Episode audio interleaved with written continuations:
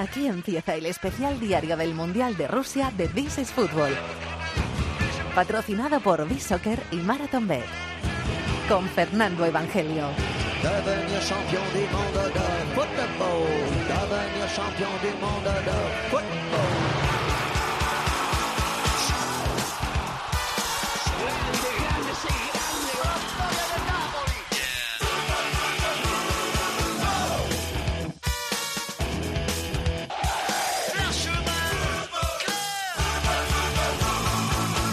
¿Qué tal? Bienvenidos al Rincón del Fútbol Internacional en la cadena Cope. Después del primer día sin partidos, bienvenidos al decimosexto día de competición en el Mundial de Rusia 2018.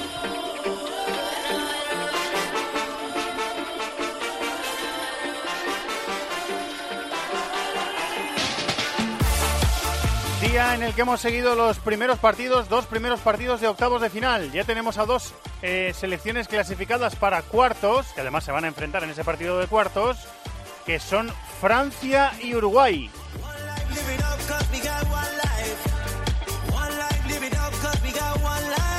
O se puede decir de otra forma, los dos hombres que han dominado el fútbol mundial durante los últimos años no van a ganar esta Copa del Mundo ninguno de los dos, porque los dos están en la calle. Cristiano eliminado con Portugal, ha perdido 2-1 con Uruguay. Messi eliminado, ha perdido en el primer partido del día 4-3 con Francia.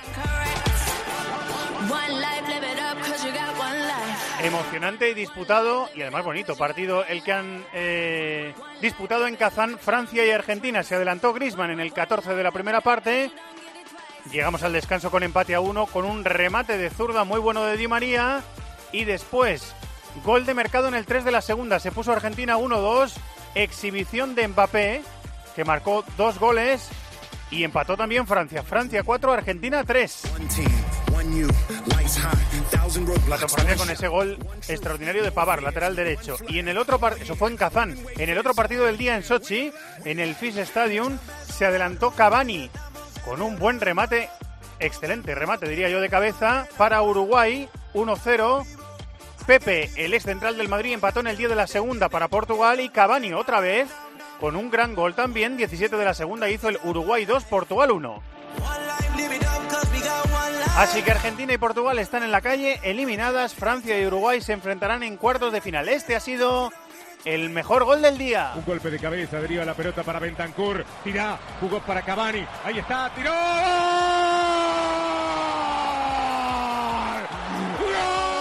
Matador que no Yo soñé con la noche del matador, el elegante andar de Bentancur, llevando la pelota, el toque cruzado y la definición del goleador uruguayo, el abrazo con Suárez. Señores, ganamos 2 a 1.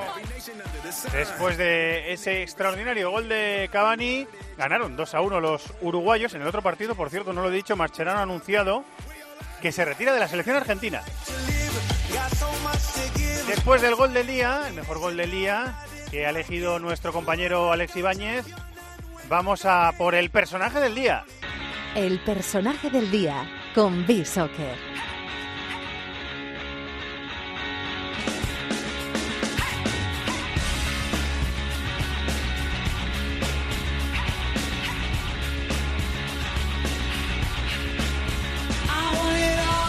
Málaga, B-Soccer, redacción Quique Salvatierra, muy buenas compañero, ¿cómo estás? Muy buenas Fernando, pues eh, recuperando el aliento después de un, un inicio de octavos de final espectaculares. Sí señor, han sido dos partidos de octavos, bueno, el, el primero ha sido espectacular, el segundo ha sido un poquito peor, pero emocionante también al final, ¿eh? Sí, de hecho, bueno, ya te digo, te lo puedo decir, yo en el segundo esperaba un 0-0 y a ver qué pasaba en la prórroga, o sea, para mí ha sido gloria lo, lo que hemos podido ver en el en el Uruguay-Portugal, pero claro, es verdad que después del Francia-Argentina era muy difícil superar lo que, lo que hemos visto ahí en ese duelo. Eh, muy bien, pues eh, no, nos hemos divertido, hemos, eh, nos hemos entretenido con los dos partidos de octavos de final de hoy y después lo hemos metido todo en la, en la maquinita.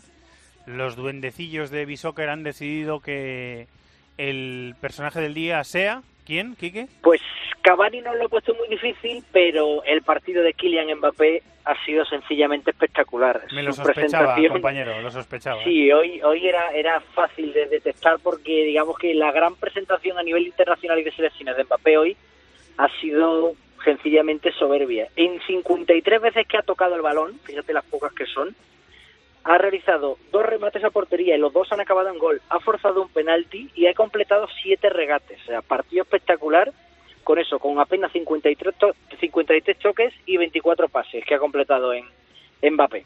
Un duelo increíble y una repercusión en el resultado final soberbia.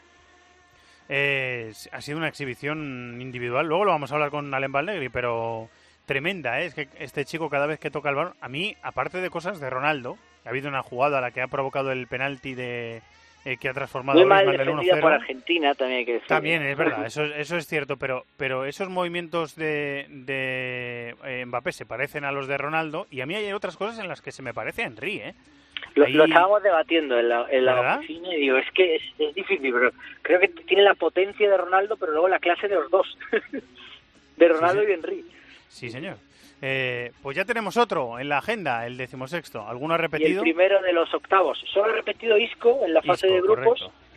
Y, y bueno, pues ya tenemos el primero de octavos. Vamos a ver si mañana, ojalá, pues Isco complete ese, ese triplete. Muy bien, pues ojalá, ojalá.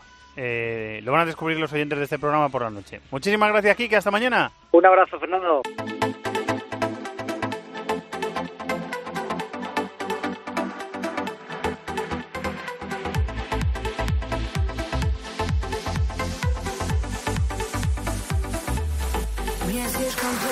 Después del mejor gol del día y del personaje del día, la historia del día, que siempre nos la cuenta un compañero.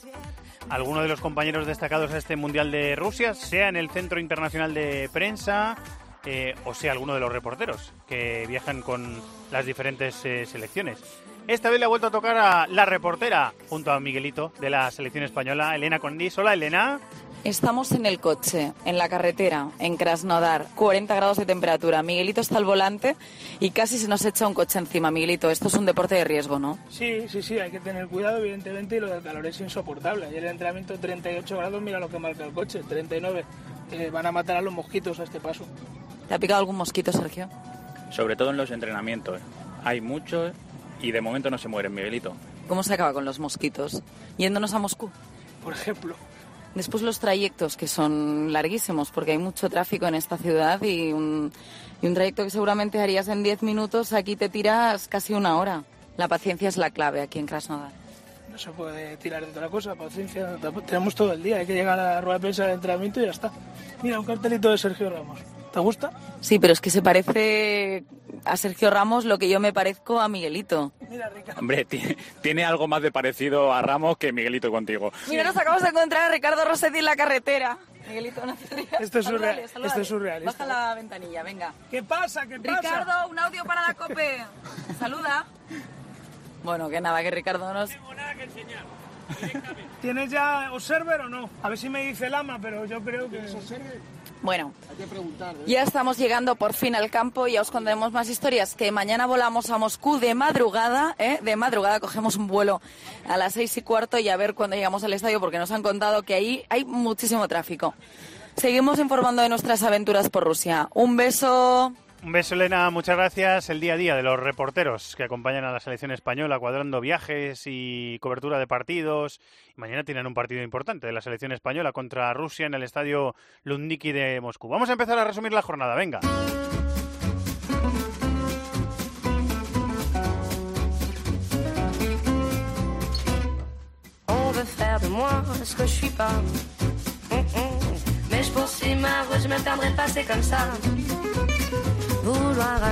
Bueno, primer partido de octavos de final de hoy ha sido espectacular. Yo confieso que me lo esperaba muchísimo más cerrado. Francia 4, Argentina 3. Y lo vamos a comentar con el comentarista de este programa de fútbol francés y el comentarista de este programa durante todo el año del fútbol de América y sobre todo argentino, que es el que más le concierne. Alem Alnegri, compañero de Bean Sports y de Gol, muy buenas, ¿cómo estás? Muy buenas, Fer, ¿cómo estás? Bien, tranquilo, Pues pues, eh, pues un partido de, de muchísima emoción, es un partido que entra en la historia los partidos legendarios de, de la historia de los mundiales, sin duda. Sí, sí, sin duda, sin duda que va a entrar este Francia 4, Argentina 3, que nos ha sorprendido a, a algunos. Vamos a saludar a Ariel Judas, nuestro compañero que habitualmente se ocupa del fútbol en América. Hola Ariel, muy buenas, ¿cómo estás? Hola Fernando, hola Len, bien, bien, aquí pasando el mal trago, pero previsible mal trago al fin. O sea que bueno, Sí. estamos aquí haciendo el, el post-mortem de la selección argentina. Bueno, ha sido, yo creo que has aparecido por este This is Fútbol Diario, eh, me parece que han sido tres veces o cuatro veces, y la primera respuesta siempre ha sido poco sorprendido, así que hoy poco sorprendido también, ¿no? Ah, no, absolutamente, absolutamente, absolutamente.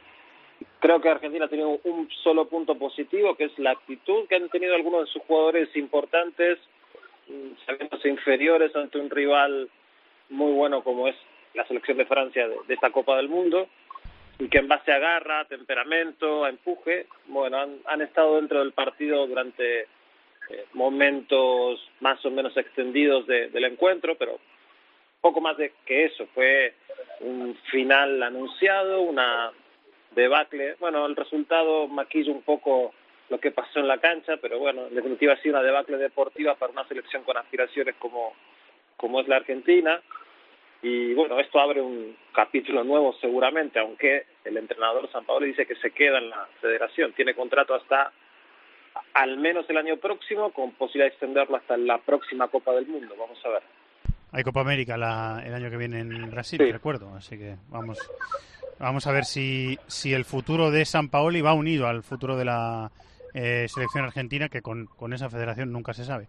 Eh, Alen, te iba a preguntar porque eh, por, por Kylian Mbappé, 19 añitos, es verdad que el, a lo mejor el contexto del partido eh, y la forma de jugar del rival le ha beneficiado hoy, pero ha, ha sido eh, una exhibición eh, individual de Mbappé, de esas que tú decías que el resultado se iba a recordar y que va a pasar a la historia de, los mundiales este partido. Eh, la actuación individual de Mbappé yo creo que también, ¿eh?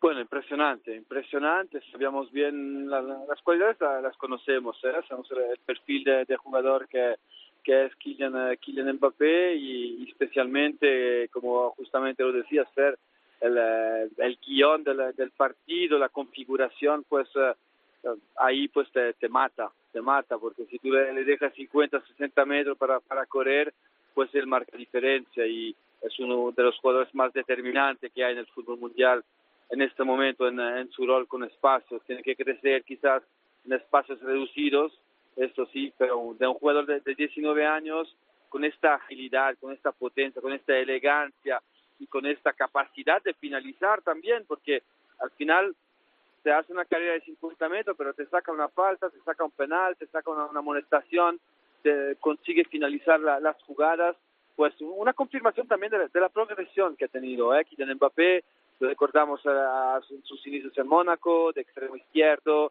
em, buscando siempre diagonales, después de segunda punta, moviéndose un poco más libre, buscando ¿eh? su, su posición en el campo, eh, considerando también que, tiene un- una inteligencia en detectar eh, los, eh, los espacios, especialmente en sus movimientos sin balón eh, eh, fuera del, del común, pues hoy ha, demostrado que cuando le dejas 10 metros para arrancar, pues es un jugador decisivo. Y, en este fútbol de, de transición de ida y vuelta, San Paulo decía que no quería un partido así, fue un partido así.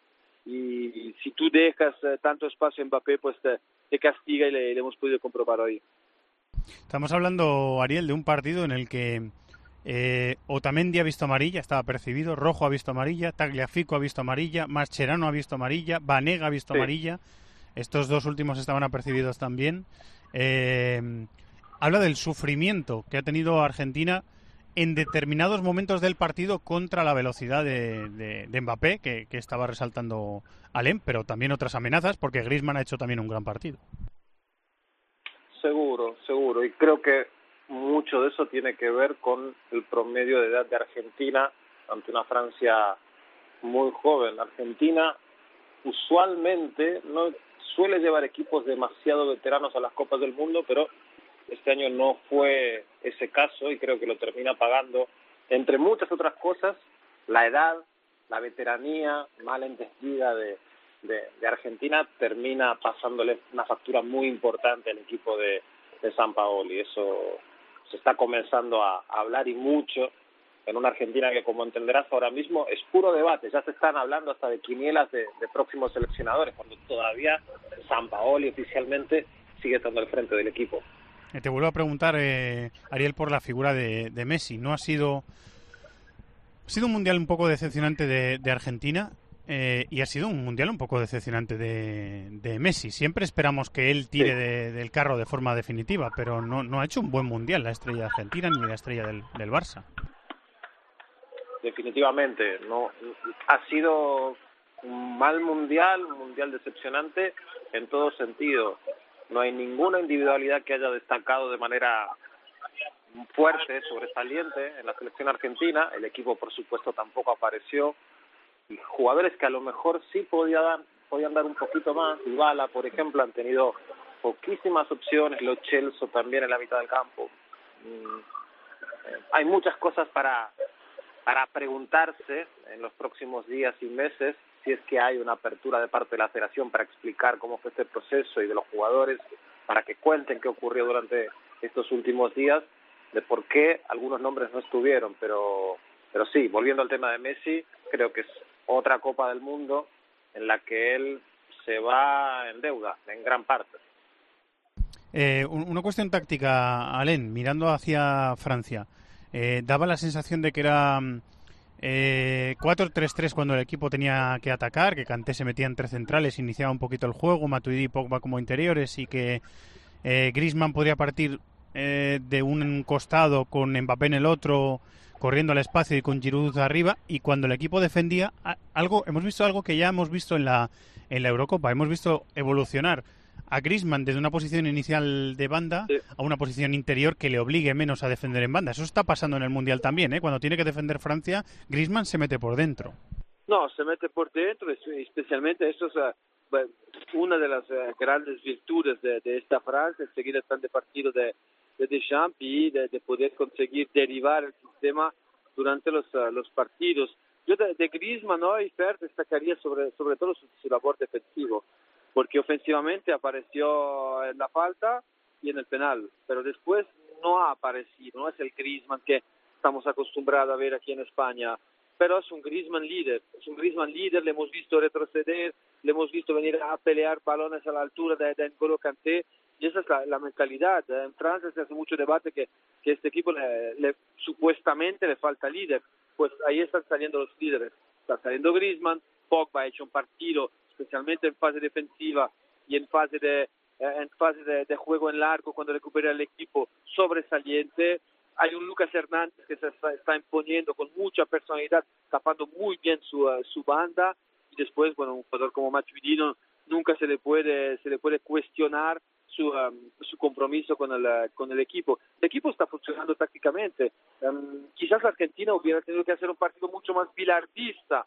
En este caso, no tener tanto el balón como, por ejemplo, había planteado el partido a Australia, quitando espacio a Francia con un bloque bajo eh, muy cerca de su, de su portería, reduciendo eh, las líneas de, de pase, buscando siempre los choques, eh, generando continuamente desdoblamiento y eh, limitando mucho Francia en fase ofensiva.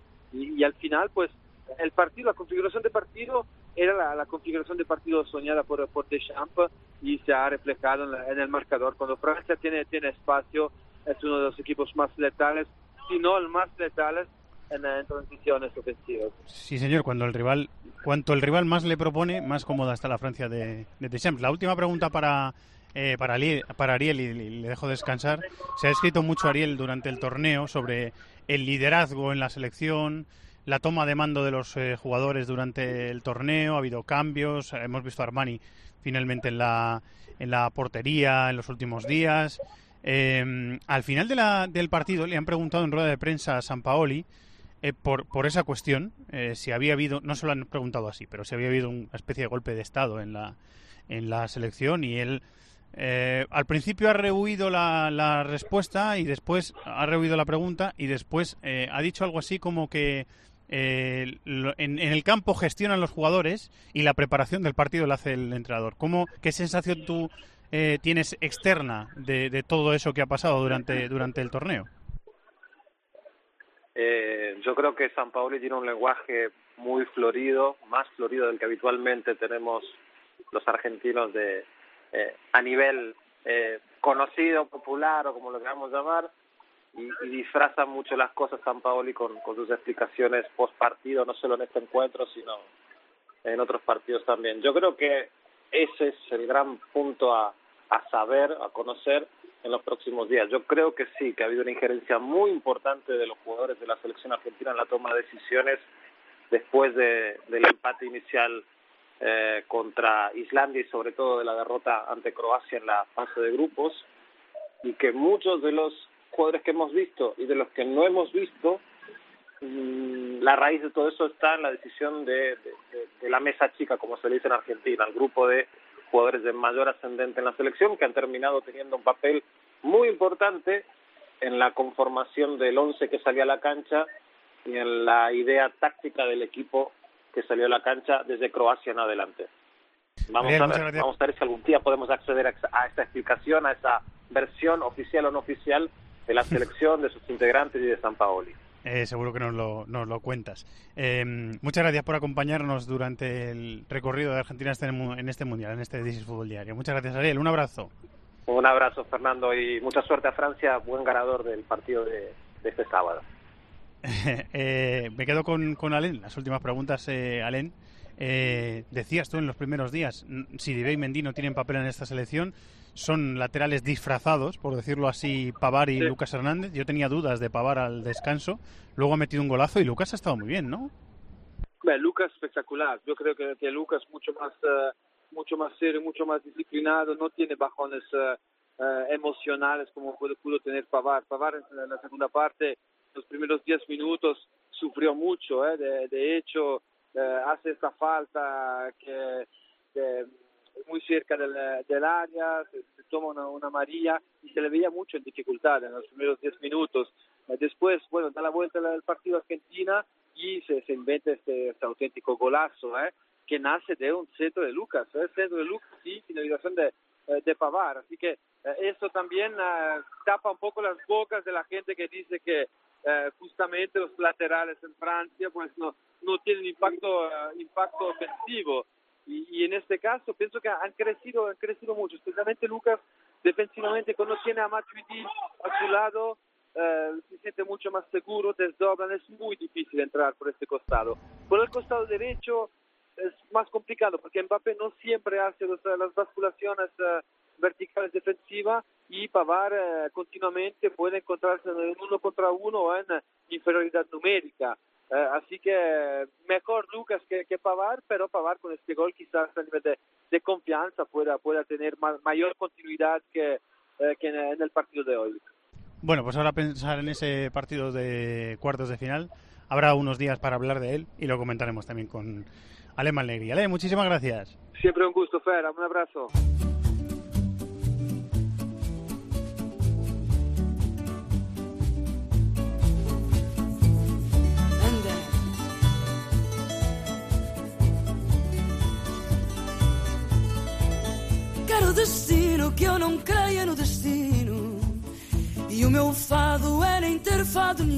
La espectacular Ana Moura, que suena siempre que queremos hablar de fútbol portugués en This is Football.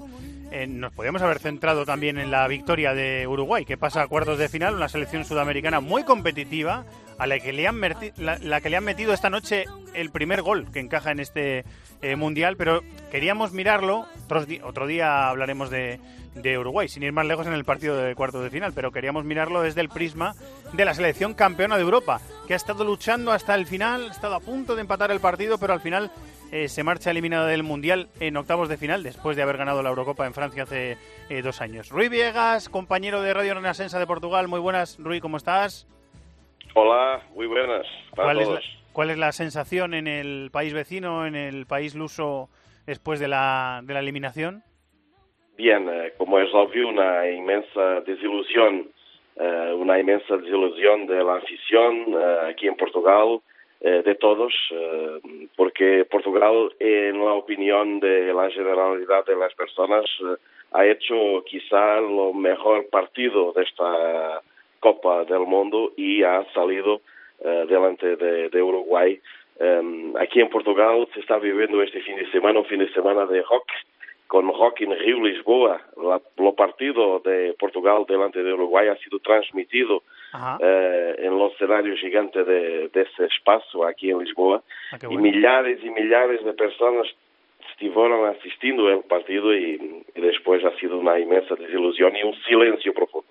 Nos lo imaginamos, vaya ambientazo que ha tenido que haber en, en Rock en Río, en Lisboa, para vivir ese, ese partido. Después de una eliminación, a España también le pasa muchas veces, después de una eliminación de tu equipo, a veces no hace ni falta que eliminen a tu equipo, pero cuando eliminan a tu equipo, más todavía, eh, se, se señala sobre la alineación del, del entrenador. ¿Se está apuntando sobre alguna decisión de Fernando Santos esta noche o no? No, me parece que no. Y me parece que eso no es una cuestión en este momento en la selección portuguesa.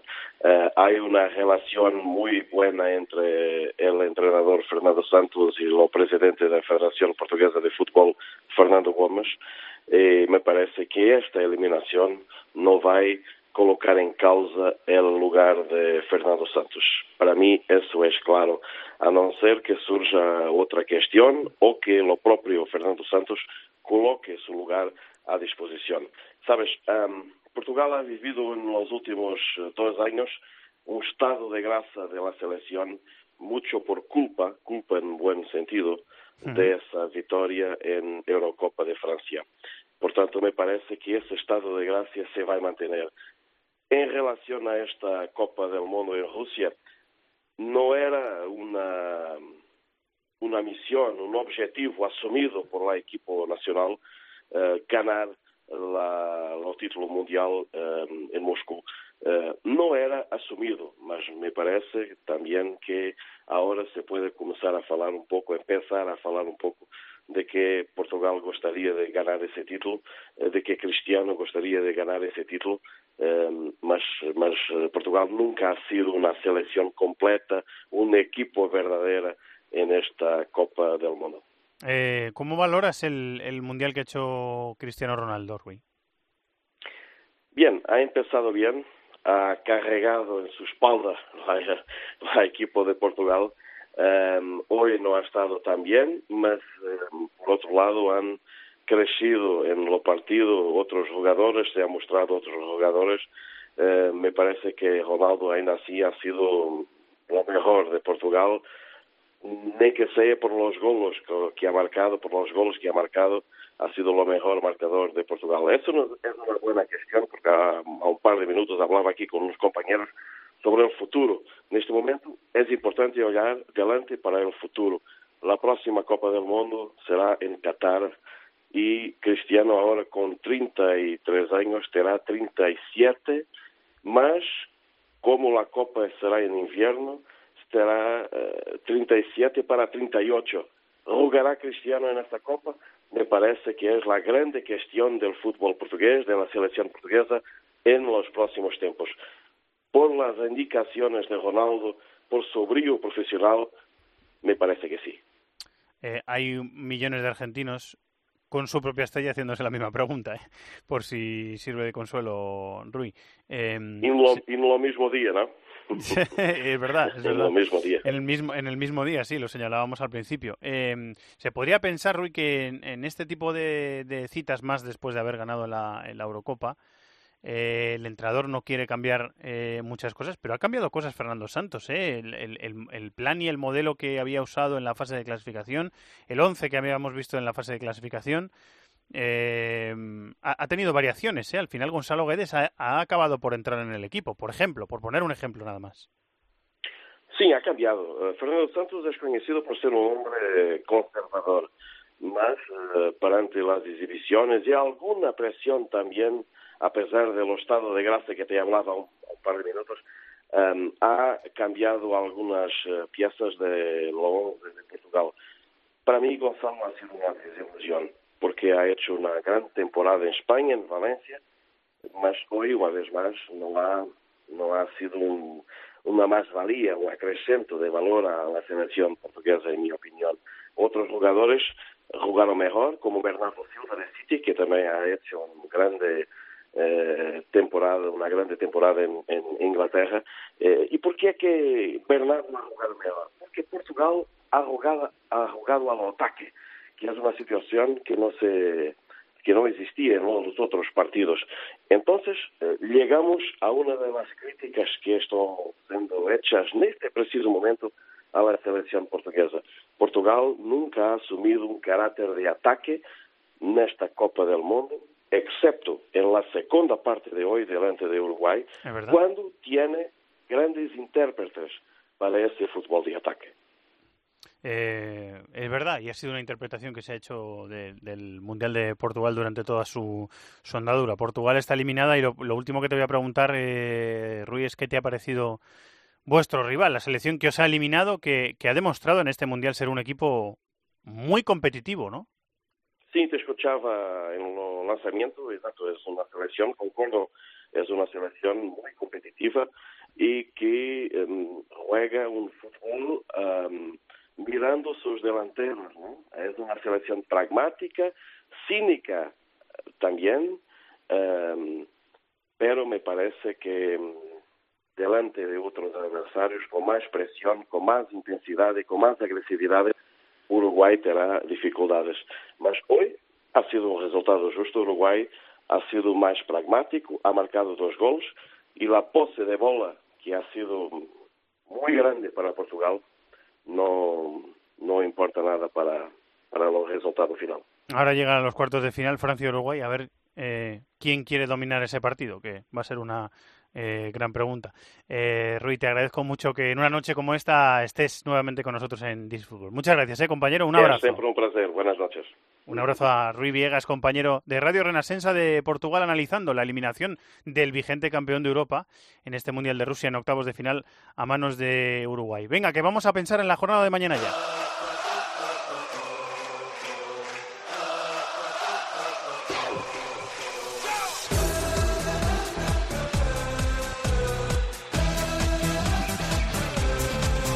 Bueno, pues vamos a pensar ya en la jornada de mañana. Partido de octavos de final en el estadio Ludniki de Moscú, 4 de la tarde, hora española. España contra el anfitrión, contra Rusia. Creo que nuestro reportero Antonio Ruiz. Hola Antonio, muy buenas, ¿cómo estás? Hola Evangelio, ¿qué tal? Muy buenas. Estás muy bien acompañado, ¿no? Sí, cuando uno está con un amigo, con un tío que sabe mucho de fútbol, que te trae a un sitio fantástico en Moscú, en este mundial que estamos teniendo tantas eh, sorpresas, eh, tantos momentos buenos, tantos ratitos interesantes, pues uno disfruta, ¿no? Y estoy aquí con mi amigo Raúl Ruiz, que para el gran público, que el, profesional lo conoce, el futbolero también, pero bueno, le digo rápidamente que es el ex entrenador del Rubik Kazán, ex entrenador del Dinamo de Kiev, el segundo entrenador, ex segundo entrenador de, Ucrania, de la selección con Shevchenko, y ahora ha acogido eh, también al lado de Máximo Carrera el, el Esparta de Moscú para llevarlo a lo más alto. Ya lo tiene enfilado, Raúl. Pues sí. Ya lo tienes enfilado al Esparta. Estamos todos, estamos preparando y yo creo que llevamos 10 días solamente, pero bueno, va tomando ya un poquito la idea del concepto de fútbol que tenemos en España. Y está con nosotros, nos ha, traído un sitio donde se come fabuloso. Está Vicente Gómez, que es su ayudante también, un poco el cerebro del grupo. Diego, que es el responsable de que bueno todo vaya bien en lo físico, en el peso, en la dieta, en la idea, en el fútbol, en todo. Y, y Faisulín, ¿te acuerdas de Faisulín? Sí, hombre, claro, por supuesto, como no me voy a acordar. Por favor, pues está aquí también de anfitrión, Vaya ayudándonos a reconocer la, la pasta de la carne, ayudándonos en la carta del menú. Un crack, ahora está trabajando en Armenia con eh, categorías inferiores y bueno, aquí estamos. Y Raúl ya escuchándote para que hablemos de fútbol. Muy bien, muchas gracias eh, Antonio. Pues vamos a charlar con Raúl Ruiz unos minutitos. Hola Raúl, muy buenas, ¿cómo estás? Hola, muy buenas tardes. Eh, viviendo bien en Rusia, ¿no? Supongo. En Moscú se puede vivir bien también, ¿no? Sí, en Moscú se vive muy bien, pero sabes también que como en España se vive muy, muy pocas partes del mundo. en Moscú se vive fenomenal. ¿eh? Bien, bien, está bien. Me quieren mucho, me siento muy querido y, y eso es de, bueno, de elogiar y a la, gente que te quiere, pues la tienes que querer. Claro que sí, claro que sí. Eh, vas a trabajar en el Esparta de Moscú con Máximo Carrera, de segundo entrenador, con el, con el italiano, en uno de los grandes clubes del fútbol eh, ruso. ¿Cómo estás viendo a, Rusia en este mundial, Raúl? ¿Cómo lo estás viendo? Pues la veo, vamos, muy motivada, súper, hiper motivada. He estado hablando con Paulino también, el preparador físico de la selección. Paulino Granero, sí. Sí, y la verdad es que están preparados, motivados, motivados a tope y yo creo que va a ser un va a ser un punto importante para España. Yo creo que si pasamos esta tenemos muchas opciones de llegar lejos. Un duelo con sobre todo mucha exigencia física, ¿no? Es, es un equipo que corre mucho, es un equipo muy sacrificado, sobre todo eso, ¿no? Sí, bueno, los valores, la verdad que los valores eh, físicos que tengo del, de cuando ya sabes que ahora mismo se controla todo, las distancias, las carreras, la alta intensidad, los sprints, etcétera. El fútbol ruso no se caracteriza principalmente por correr más que el fútbol español o el inglés o el alemán. Pero la verdad es que el punto este de motivación de jugar en su país ante 80.000 personas que te están aclamando, pues te hace correr un poquito más. Entonces, yo creo que si España está como tiene que estar, la preparación física de los rusos, pues van a correr un poquito menos o van a tener que, correr, que correr un poco más con menos resultado. Eh, pasa Raúl que esta selección se ha ido preparando con amistosos los últimos dos años y nos daba la sensación por la cantidad de bajas que tenían, incluso en el primer partido del torneo eh, se cae Chagoev, también otra de las estrellas por lesión, nos daba la sensación de que el equipo llegaba muy justo o llegaba bastante mal a la, a la cita y sin embargo ha estado dando una imagen mejor de lo que muchos pensaban. Sí, la fuerza de la selección de Rusia radica el grupo no tiene grandes figuras, no tiene grandes jugadores que digas cuántos jugadores de la selección rusa pueden jugar en España, en un equipo grande de España. Pues quizás ninguno. Entonces, eh, pero su fuerza radica en el grupo y ahora mismo están muy unidos, eh, juegan muy compactos y es un equipo fuerte, fuerte. Entonces, yo creo eh, y pienso que es una selección que como España no esté puesta, lo va a pasar muy mal España. Hay algunos nombres propios que están brillando en el torneo. Cherichev, el futbolista que nació en España, no empezó el eh, torneo como, como titular, pero ha ido entrando en el equipo y además aportando goles y importancia para, para Rusia, ¿no?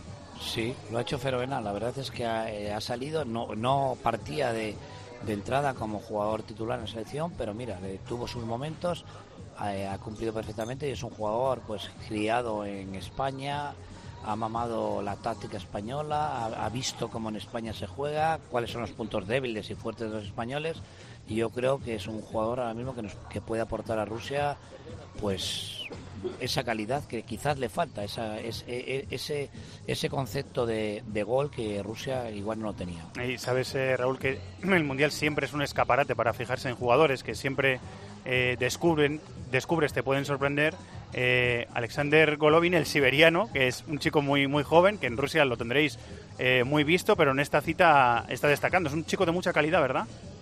Sí, eh, Golovin, Stazovny también, son dos jugadores jóvenes, uno es del Esparta.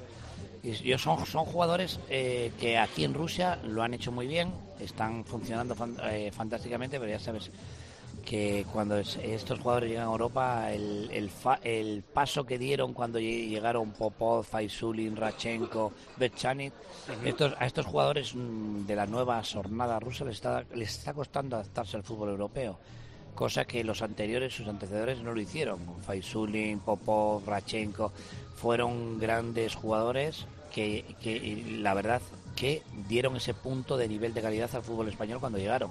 Perdóname, Evangelio, creo que Raúl, que a Golovin, a Golovin, no sé cómo se dice, lo quiere el Chelsea y se lo va a llevar el Chelsea. Parece que está muy avanzado eso. Sí, se, se lee esto, se lee, se escucha esto, pero yo, eh, eh, yo creo que les cuesta. El paso de saltar a Europa a los jugadores rusos, mm, de hecho, eh, vemos un poquito la historia, última historia, y es que en Rusia se vive muy bien ahora mismo. El caso de Arshavin, ¿no? Por ejemplo, Raúl, el caso de Arshavin, por Arshavin, exactamente, es un ejemplo. Es que en Rusia se vive tan bien y al jugador ruso le cuesta salir de, Rusia.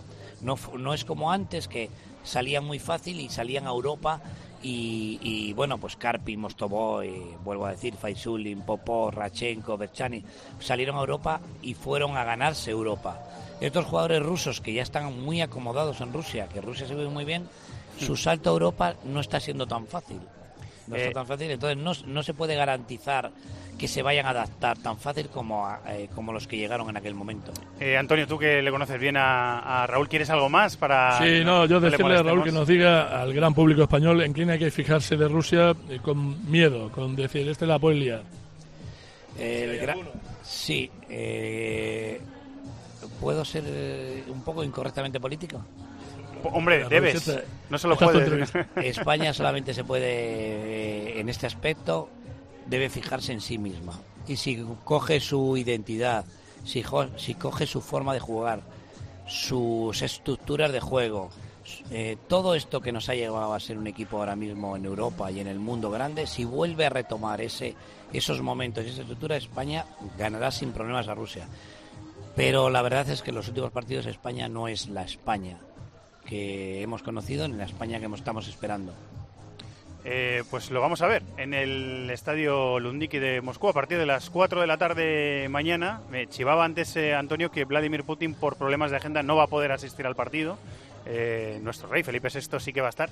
Así que ya está todo preparado, Antonio. Raúl, muchísimas gracias. Te doy las gracias por eh, interrumpir vuestra comida y charlar un poquito con los oyentes de DC Fútbol. Muchas gracias, ¿vale? Ha sido un placer. Un, lujo, un lujo, ¿eh? Raulito Ruiz, eh, que está aquí en Rusia hace mucho tiempo. Hay que hablar con los españoles que triunfan, lejos de España. Sí, señor. Te mueves muy bien, compañero. Muchas gracias, ¿eh? Venga, un abrazo. Un abrazo.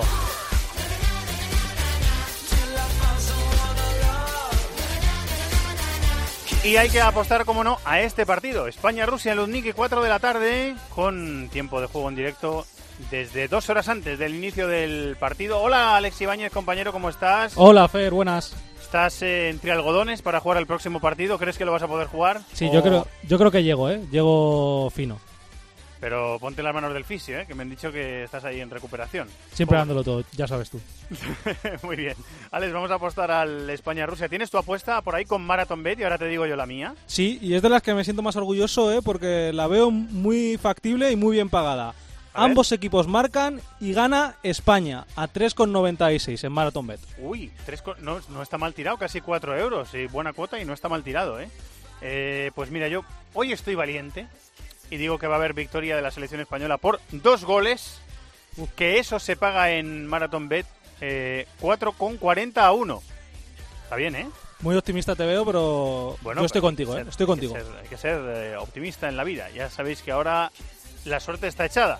Las cuotas están sujetas a cambios es para mayores de 18 años, hay que jugar con responsabilidad y podéis consultar, podéis todos consultar condiciones en marathonbet.es. Los de las cuotas, los de las cuotas. Marathonbet, regístrate ya y disfruta de grandes cuotas, además de una amplísima oferta de mercados, promociones, eventos. Los de las cuotas, los de las cuotas. Marathonbet, extraordinario. Mayores de 18 años juega con responsabilidad. Consulte condiciones en marathonbet.es.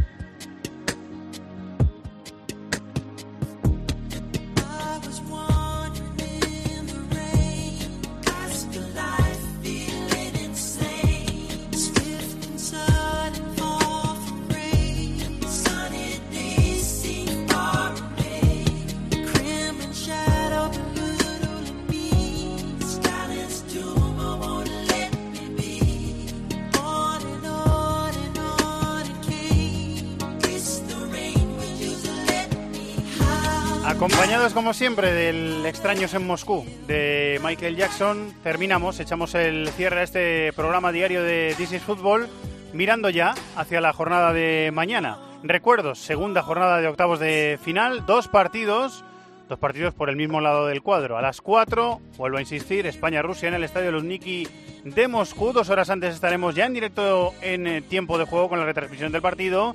Y por ese lado del cuadro, es decir, del rival de España, si pasamos, saldrá del otro partido del día, que es en Nizhny Novgorod, el Croacia-Dinamarca a partir de las 8 de la tarde. ¿Qué te apetece ver, maestro Maldini? Muy buenas. ¿Qué tal, Fernando? Bueno, como del España-Rusia vamos a hablar muchísimo en todos los programas en esta casa y evidentemente se va a hablar mucho, mucho. Te voy a hablar del partido de Croacia.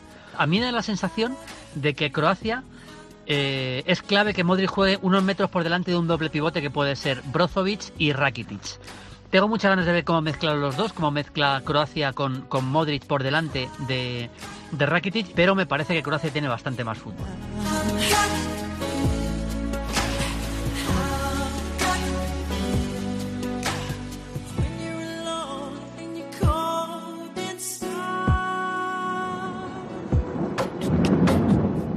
Desde las 2 de la tarde en directo, tiempo de juego con toda la jornada. A ver si pasa España a cuartos de final y conocemos por la noche cuál es nuestro rival en cuartos.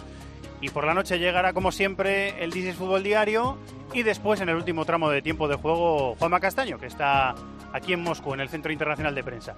Muchas gracias a todos por eh, seguir ahí, que disfrutéis del fútbol, del Mundial y de la radio. Hasta mañana, un abrazo, adiós. Pasión por el fútbol de todo el planeta en This is Football.